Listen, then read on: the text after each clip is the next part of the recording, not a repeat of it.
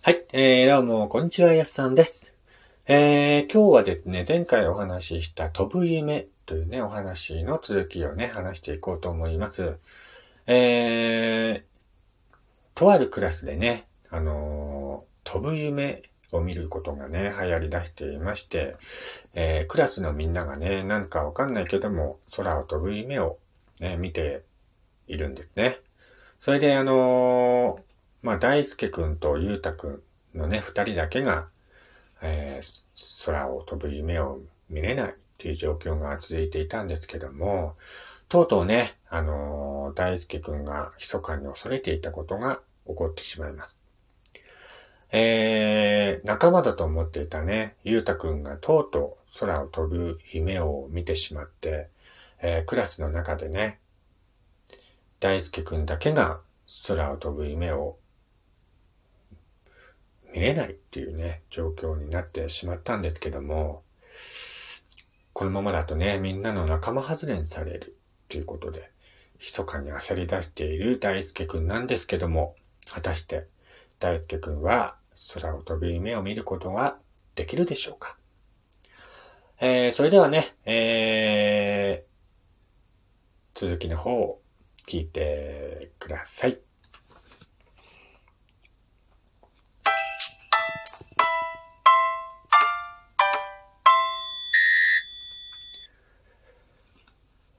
だからさ、何が何でも高いところに登る夢を見るんだ。それが第一歩だ。ゆうたは10段飛び箱が飛べた時のような口のき方をした。くそ、先輩ぶりやがって、と思ったが、このまま一人ぼっちになるのは絶対に嫌だった。大輔はぐっと気持ちを抑えて、ゆうたの忠告に従った。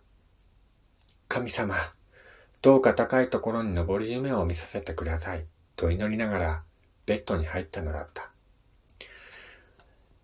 お祈りの決めがあったのか、大輔は高いところに登った夢を見た。自分家の屋根の上だった。地上からせいぜい8メートルぐらいしかない高さだった。大輔はがっかりしたが、確かに高いところには違いない。まあ、いいか。諦めて屋根の端まで行き、両手を広げて空中にダイビングした。と思った途端、いていててててててててて。板さん大輔は目を覚ました。ベッドから転がり落ちていたのだ。くそ。屋根の上なんかじゃダメだ。もっと高いところじゃなきゃ。大輔は腰をさすりながら起き上がると、再びベッドに潜り込んだ。次に見た夢は、東京タワーに登った夢だった。大輔はてっぺん近くまで、キングコングのようにへばりついていた。いいぞ。ここからならうまくいきそうだ。下を見下ろすと、人も車も豆粒みたいに見える。ビューッと強い風が吹きつけてきて、タワーの鉄骨から引きちぎられそうだ。少し怖かったが、どうせ夢なんだからと思い切って手を離した。大輔は足のように落下していった。慌てて両手を広げてパタパタやってみたが、落下は止まらない。豆粒のようだった人や車が、コケヒトラジコンぐらいの大きさになり、みるみるうちにさらに大きくなっていく。不意に落下が止まった。ガクンと体が一揺れして、次の瞬間、上へ上へと登り始めた。やったやったやった大輔は歓声を上げた。が、なんだかおかしい。頭の上でやかましい音がする。大輔は上を見上げた。一台のヘリコプターが爆音を立てながら頭の上を飛んでいた。その下から太い繋がれた紐が大輔を吊り下げられていたのだった。そこで目を覚めた。パジャマの裾がベッドの棚板から突き出た釘に引っかかっていた。チェもうちょっとだったのにな大輔は舌打ちして、またベッドに潜り込んだ。三度目の夢で大輔は海辺の崖の上に立っていた。高い崖で、はるか下に白い波が激しく打ち寄せていた。そこまで50メートルぐらいはあるだろうか。海はうねりながら目の届く限りどこまでも続いていた。入道雲が水平線で海に溶け込み、白いカモメがカウカウと鳴きながらゆったりと海面を待っていた。今度は大丈夫そうだな。大輔は胸がドキドキしていた。この崖から飛び出せば、あのカモメのように優雅に空を舞うことができそうだ。大輔は大きく深呼吸し、両手を翼のように広げて、崖から身を投げた。そして、墜落する飛行機のように真っ逆さまに海に落ちていった。大輔は目を覚ました。頭がずぶ濡れだった。ベッドの脇に置いていた水差しがひっくり返していた。そろそろ夜明けが近いらしく、窓から光が入っている。はあ、もういいや。どうせ僕は空を飛べないようにできているんだな。空を飛ぶ夢なんかもう見れないんだろうな。大輔は諦めてシーツで頭を拭くと目を閉じた。しばらくうとうとしているうちにまた夢の中に誘い込まれていた。大輔は色とりどりに咲き乱されるお花畑に寝っ転がっていた。香ばしい匂いがあたりに漂い、白や黄色の蝶々が花から花へと飛び回っていた。空は青く晴れ上がり、暖かい日差しが大輔を柔らかく包んでいた。ああ、いい気持ちだ。空を飛ぶより、こういうところに寝っ転がっていた方がよっぽどいいや。すっかり気分が良くなった大輔は、花の香りを胸いっぱいに吸い込んで、ゆっくりと吐き出した。その瞬間、大輔の体がふわりと浮き上がった。な、なんだ？なんだなんだ？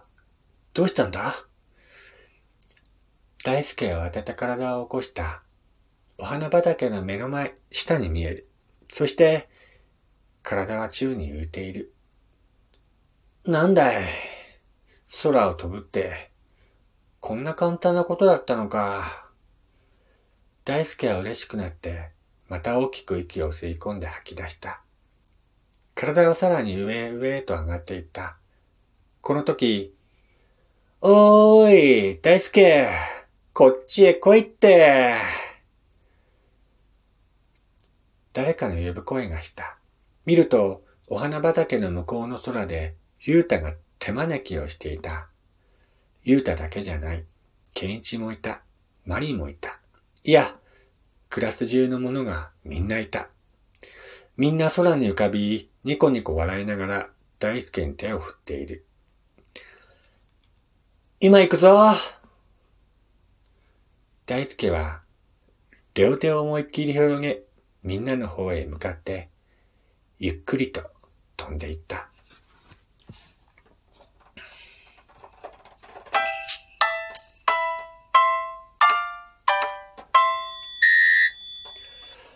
はい。えー、ということでね、前回から、えー、2回にわたってお送りいたしました、飛ぶ夢というね、お話だったんですけども、えー、いかがだったでしょうか？